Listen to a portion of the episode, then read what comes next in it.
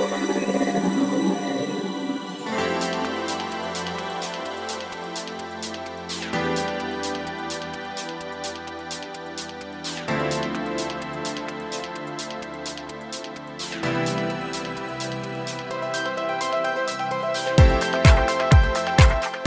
んにちはゆきです。菊間が第335回。今週もこのお時間はい。やってまいりました、早川さんよろしくお願いします。よろしくお願いします。そうそう早川さん、はい。知ってました？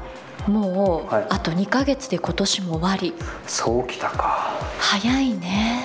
早いね。もうだんだん切なくなってきちゃって、はい。それでね、はい。あのいつもこの時期にはい。私、悩むのが早川さんって手帳を使う派ですか？デジタルで使う。昔はこのノートブックみたいな、ね。うん、あの鉛筆とかボールペンで書いたりするような手帳って、はい。この時期ぐらいに買いに行きませんでした？ね。でなんだかその新年、うん。こんな気持ちで迎えたいみたいな、うん。そういうあのスケジュール帳をうん購入してたじゃないですか、ふと気づいたら私もここ数年買ってないんですよあ、そうなの？どうやって管理してんの？iPhone？そう。スケジュール。あ、これさ、はい。意外なんだけど、俺のイメージね。はい。イメージでは、あと身の回りの感じだと男は結構やっぱデジタルしてるけど女性はやっぱりそのそれこそそれ自体もなんかイベントかわかんないけど楽しいのかなっていう感じで現物の手帳を結構使ってるイメージがあるんですけど、ゆきちゃんデジタル？あのーやっぱり最初は綺麗に書きたいとかね。あるよね。こう色分けしたいとかプライベートはなんかピンクとかなんかそういうこだわりを持ってやってるんですけどこれがね1年を通じて続かないんですよ私。そうだよね。うん、そうだよねってどういうこと？俺きちゃんがそうだよねって意味じゃないよ、そうなの、うんだからもうねある時を境に手帳を買いに行く手帳コーナーに立ち寄らなくなった自分に気づいたんですよあじゃあそれはやっぱりあれか女子的にどうこうとかっていうことよりも世の中デジタルっていうよりも、ゆきちゃんがそういう感じなんだね。周りはどう？周りはでもやっぱ使ってる方も多いですよね、うんうん一目でこうパッて見れるところとかはそれ大きいよね。いいんですけどね、そう。そうか。そうだでも、俺もあれだよ。だからその、まあ、ある意味同じ同じにされたくないかもしれないけど、うん。な書いてもさ、はいなんか字も汚いしさなんか予定もすごい変わるじゃん。だからもうやっぱりこの仕事してからはもう変更簡単にできるからさうん。Google カレンダーとかで、はい。なんかなんかそれで変わった。ただなんか今それ久々に聞いて、ええ。あ昔確かに楽しかったなみたいな,、なんかそこがないのはちょっと寂しいなと。そうなの。なのでちょっとあと2月で今年も終わるななんて時に、そんなことをしみじみと思ってしまった次第なんです、まあ、ただねその予定をね来年の立てるっていうのはアナログでもデジタルでもできると思うのでなんかそのキラキラ夢を輝かせながらやるのは楽しいかなと思ってますね。上手にオープニング締めていただいてありがとうございます、さあ皆様本編の方もお付き合いください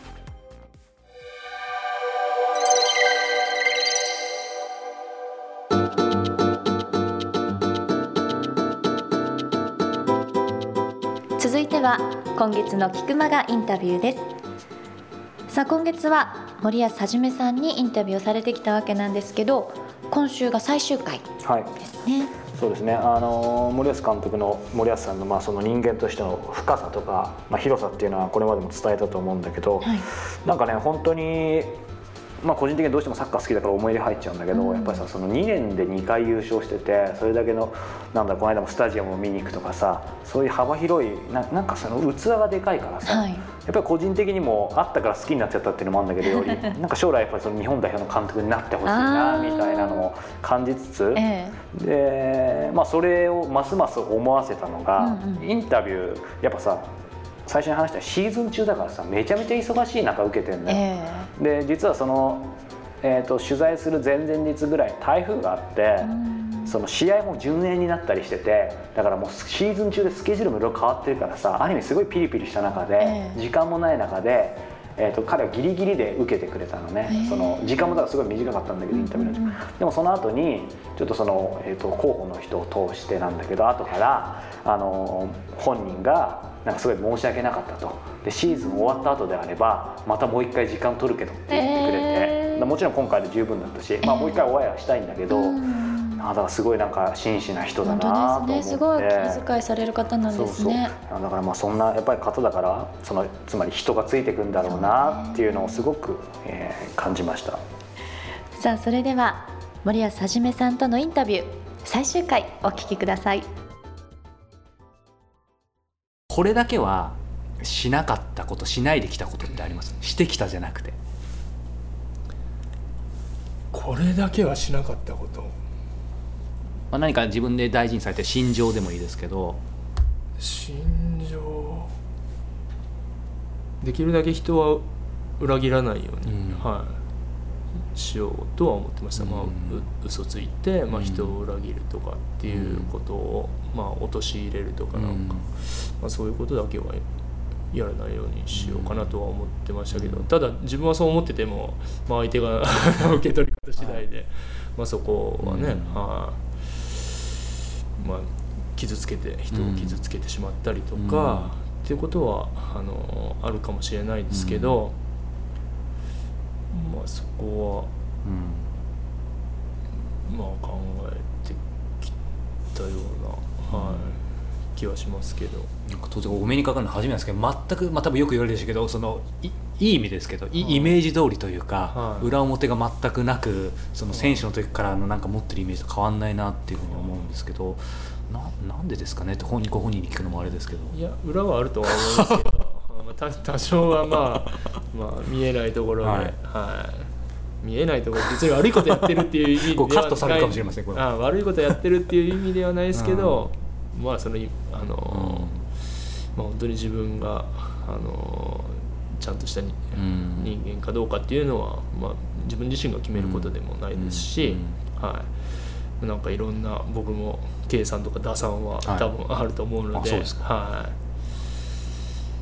まあそこはどうなんですかね。うん。まあ。ただでもまあ本当こう人をこう傷つけたりとか、うん。っていうことはできるだけしないように、うん。はい。まあしようと思ってますけど。すみません。これ個人的に聞きたかったことなんですけど、僕の記憶が間違ってたら申し訳ないんですけどあのちょうどドーハの悲劇の21年前の時に、はい。ロスタイムの後にはいまあ、ああいう経験見てる方も初めてだったんで、はい。あの瞬間にもう終わったなと思ったんですけど若干時間あったじゃないですか、はいはいはい。で確か森保さんがなんかすぐそのははじ始めるというか、はなんかやった感じがするんですけどはい。そのその記憶って間違ってないですかね。なんかすぐプレーを再開しようとしたみたいななんかみんながもう倒れてる中。いや全然覚えてないです。覚えてないですか？全く覚えてないです。でも本当こうあのドーハの、うん。まあ、悲劇と言われる、そのあのイラク戦はい。の試合で覚えてるのは、ままあ、最後の記憶はあの同点ゴールにうん。あのされたコーナーキックで、はい。自分の頭の上をボールがあの越えていって、うん。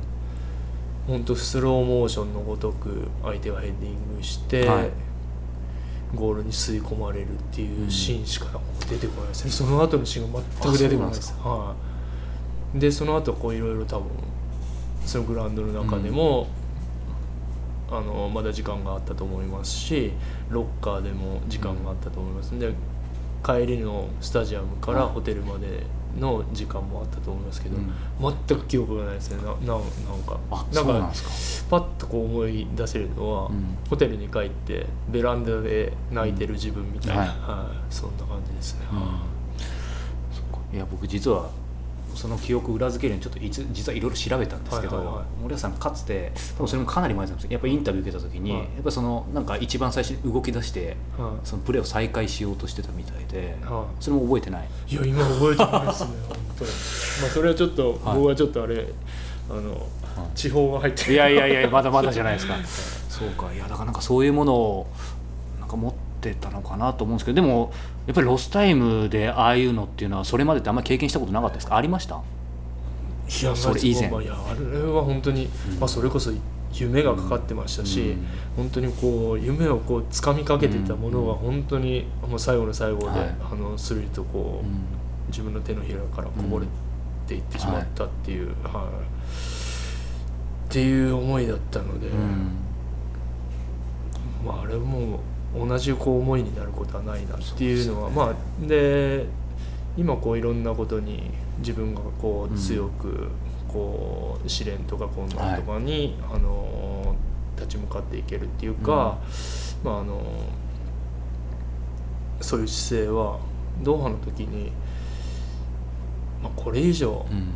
あの自分がサッカーをやっていく上で悲しい出来事に出会うことはもうないだろうって、うんあーっていうふうに、あの経験で思えたんで、まあ、そこからはこういろんなことに対しても、まあ、そういうこう耐えるとか立ち向かっていくこう気持ちは、まあ、本当に辛い経験でしたけど、まあいい意味で自分を強くしてもらえる、うん。はい、経験になったと思いますけどね。まあ、あれがあったからってやっぱそう思えるね。はい。うん。やっぱり今、まあ、僕もちっちゃいながら会社をやっていて、まあ、組織っていう意味でチームで、はい。はいえーいろんなスタッフメンバーいたりとか、これからまあいろんな形でそういうふうに会社じゃなくても今小さい形で起業する人って僕の周りでいっぱい増えてるんですけど、はい。そういう中でいずれにしても人は一人だと生きていけない中で、はいはいその何らかの形でチームになった時に、はい。やっぱり結果を出す、まあ、何をもってして結果っていうかっていうところもありますけど、はいまあ、みんなが望んで社会も望むというかそういう意味での結果を残すために一番大事なことっていうのは何だと思いますか、まああのそのチームの役割の中にままずはチームの役割を全うするチームで与えられた役割を全うする中にやっぱそれぞれの個性を発揮するっていう、はい、やっぱその一つにまとまるっていうこと。で、まあ、それぞれの、まあ、長所短所もあのあると思いますけど、まあ、それぞれにいいところを、あの出し合ってあのそのチームの輪をさらに強固にするっていうか、はい。っていうところは必要かなと思いますね。はい。そこがねそれこそ一言じゃ語れないでしょうけど、まあその中で、まあ、やっぱり誰かある意味監督的なね、はい。やっぱり誰か引っ張る人って必要だと思うんですけど、はい。まあ、まさに今その立場だと思うんですけどなんかうんすごいこ心がけてることっていうのは何かありますかね？まあそうですね。あのまずはあの我々プロの世界はあのプロとして何で勝負するかってどういうことで勝負するかって、あの個人の部分で考えたらはい。やっぱあの甲が持ってるスペシャルな部分であの勝負しないといけないうん。世界だと思うんですね。はい。なので、まあ、その選手の持ってる、あのーストロングポイントを、はい。はい。スペシャルの部分をまずは伸ばして、ん。えー上げる認めてあげるっていうところを、あのー見てあげて、でも、あのーやっぱ短所ウィークポイントも改善してあげないといけない、うん。まあ、そのウィークポイントについてはあのプロとして、まあ、攻撃と守備とあの選手としたらやらなければいけない部分で、はい。最低限あこれだけはこうあの必要だっていうところは、ウィークポイントのところは改善ん修正のところはあの選手には、まあ、やってもらうようにしますけど、ーはい。まあ、極力そのストロングポイントの、うん。まあ、部分に目を向けて、はい。そこを少しでも伸ばしていけるようにっていうことをやってます。だからストロングポイントとウィークポイント長所と短所、どっちに目を向けるかって言ったら、うん。長所にも本当に、はい、目を向けるっていうことにしてます。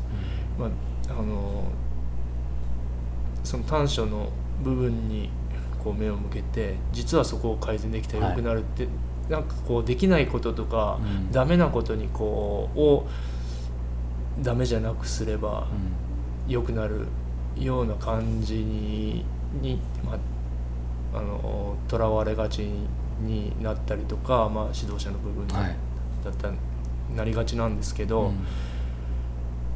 うん。でもまあ長所をこう伸ばしていくことによって自然と短所がこう消えていくっていうところはすごいあると思うので、はい、で、まあ、本人にとって嫌なところをずっとこう良くしてあげようと思っても、はい。結局はその指摘される側の,、あの選手ははい。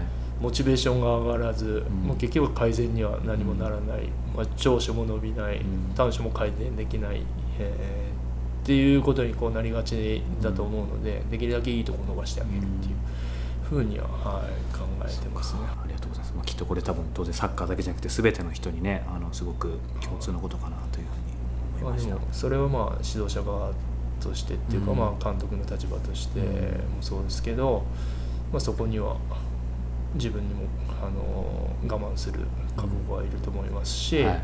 あの見守るっていうやっぱそういう気持ちも、はい、持っとかないといけないとは思いますね。本当そうですよね。そのしまあ信じるっていうのもそうだし。はい、そうです、まあ、まあ選手を僕は使う立場じゃないですか、まあ、その時に、まあ、選手をこう試合に送り出す時に、はい。信じてあげるっていうことは考えてますし、うん。まあ、この選手はダメだったらもう仕方ないっうん。て、あの本当にこう思ってあの自分が全責任をこう負えるようにと後悔しないように、えーはしてますね。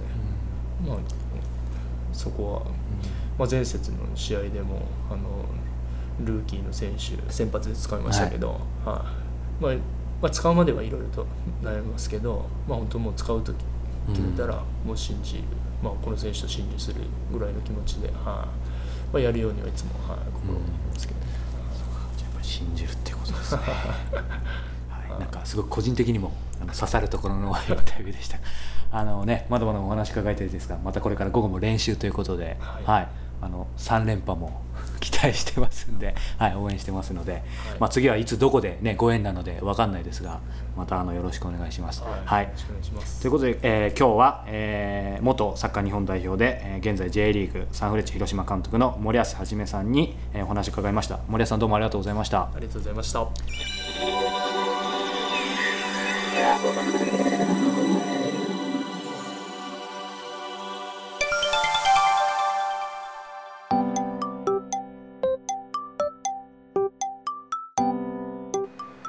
まして教えて早川さんのコーナーです。ほらね、質問がたくさんちょっといただきすぎて、はい。今月2回目の教えて早川さんなんですよ、そういえば月1だったよね。そうなんです。でもこれそうすると次少ないと月1になるとまた心配するよね。余計なことをね。そう。そうまああのーちょっと今月は特にたくさんいただいたので、はい。急遽教えて早川さん第2弾ですね、さあそれでは早速質問をご紹介させてください、ポッドキャストネームこれが面白いことに、イビサさん。あ先週の。そうなんですシンクよロしてますね。ねえ。さあこんな質問いただいてます、はい。習慣と環境で人生は変わるとよく耳にします。はい。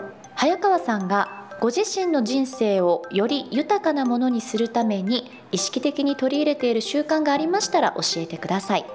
ちなみに僕は早起き読書ランニング断捨離などを取り入れています。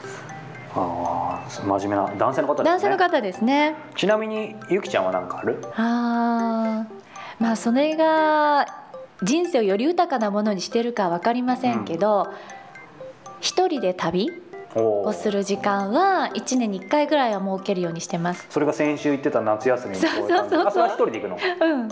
だってそんな時に一緒に行ってくれる人いないじゃないですか。いやそんなことないでしよ。平日よ。にはもういくらでも いやいや男女問わずさ。いやまあそうだといいんですけど、うん。ただまあこうあえて意図的に一人になってみる。何ちょっとかかっこいいじゃん。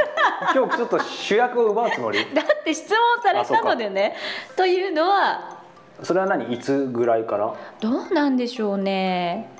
でもね私結構一人で過ごす時間が好きで、うんうんうん。例えばこう行ってみたいレストランに一人で行ったりとか、そこでこうお酒うん飲んで美味しいもんいただいてとかいう時間を大事にしたい派なんですよ、だからそれの拡大版が旅行あのーそれこそなんか女装的に回したくないんだけどさ、ええ。やっぱりその中学生とか小学生の時イメージだけど、ええやっぱり女子は結構一緒に固まってさ、うん。お弁当もそうだしトイレ行くのも一緒だし結構大変そうだなと思ってたんだけど、なんかそういうまあ女性として当然に生きてきて、そういう部分もわかあると思うんだけどゆきちゃんはそのだからそれこそなんだろうもうちっちゃい時からそういう部分はあったのやっぱり一人って。ね。えでもその習慣よくないね。お一人様だよねそんれ。なことないじゃん両方できるっていうのはいいんじゃないの、うん。だから私はそれでどんな風に豊かになってるか分かんないんですけどこうなんか考える時間をあえてこう作るようにはしてます、なるほど。どうですか早今川先生は？あのゆきちゃんが模範解答してしまったので 今週はこれで、はい嘘でしょ？違う違う。ちゃんと早川さんにってお願いします、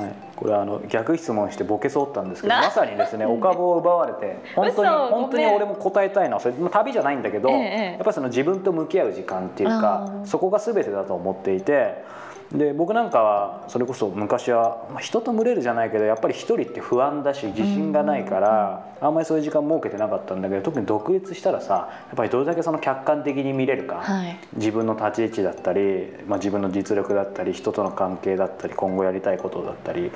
だからそういうことをやっぱりやるためにはうん、まあ、人によってはさその人と一緒にいたりとかでもできる人はいるんだろうけど、俺もそんな器用じゃないからその自分と向き合う時間自分を振り返る時間っていうのが一番大事だと。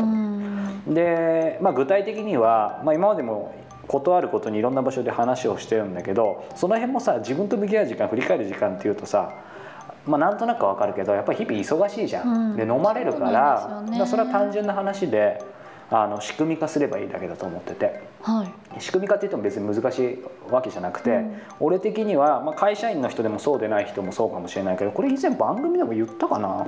言わかんないんだけど最初からその自分と向き合う時間振り返る時間をスケジュールに入れんの。今日まさにあの手帳の話じゃないけど。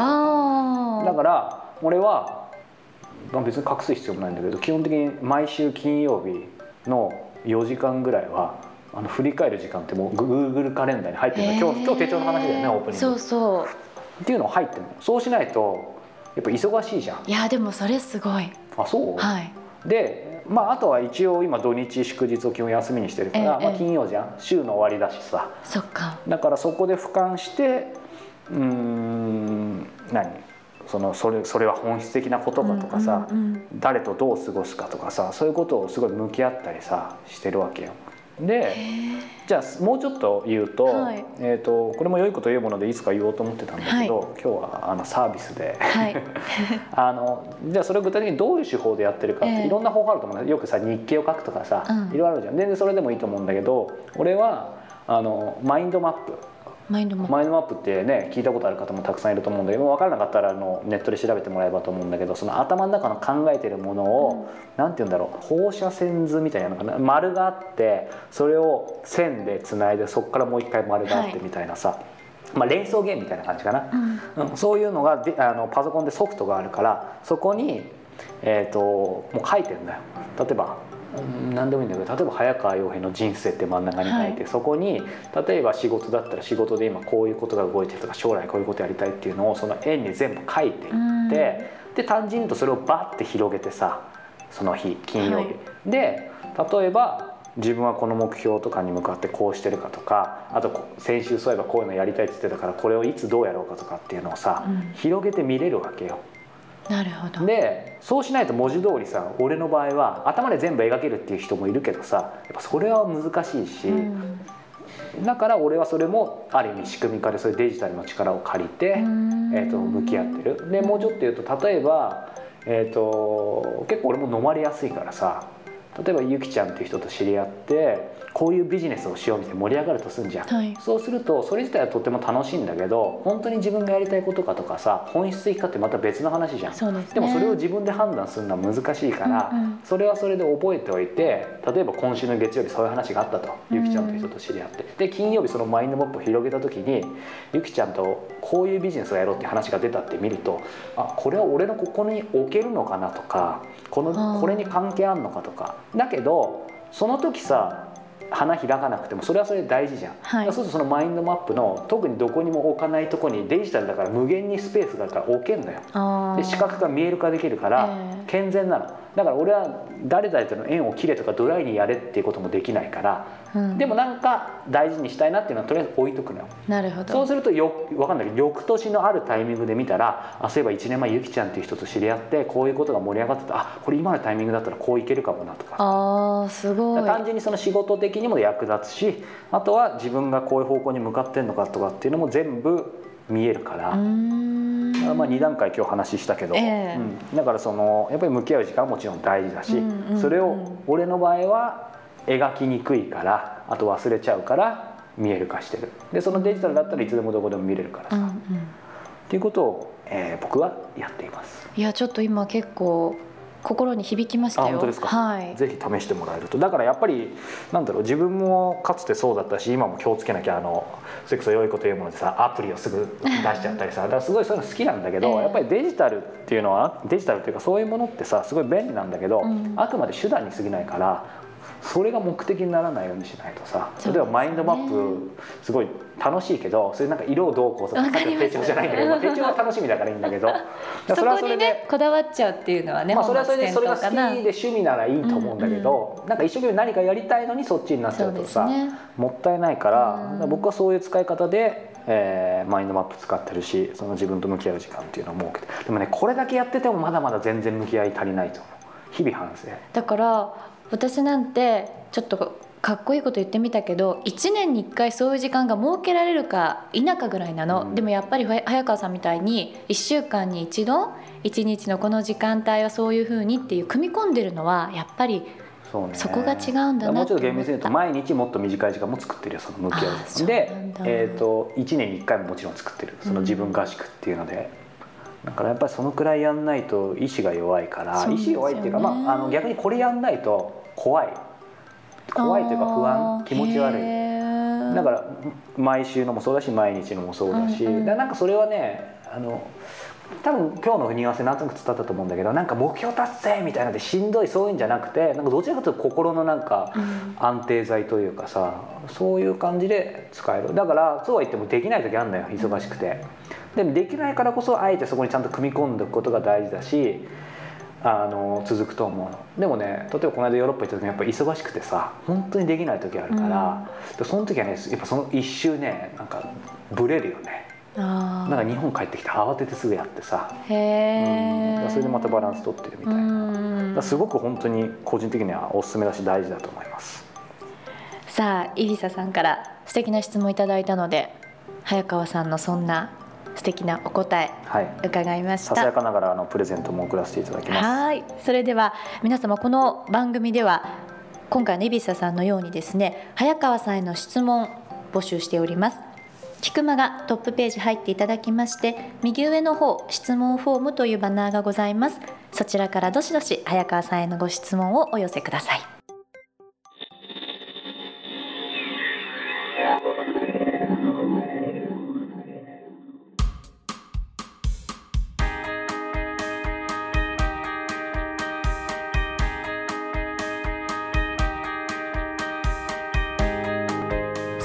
はエンディングのお時間です。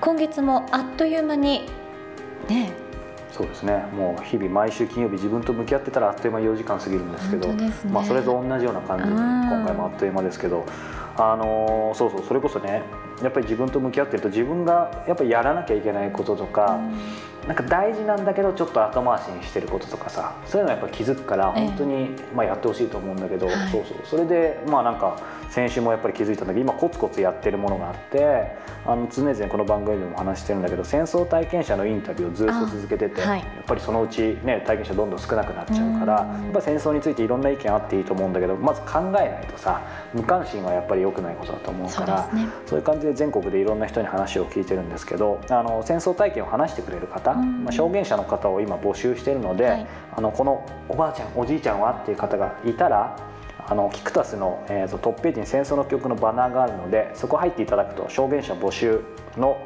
えー記事があるのでそこからご連絡をいただければ嬉しいなというふうに思ってます。はい、ということで今週も盛りだくさんの内容でしたけれども、そろそろお別れの時間でですす。ね、あの次回というか11月はゆきちゃんが遅い夏休みということで、取れるかな？取れてんのかな？っていうとこですけどね。はい。まあ、次回かその12月の収録時か分かりませんが、ええ。ーお土産話を楽しみにしています。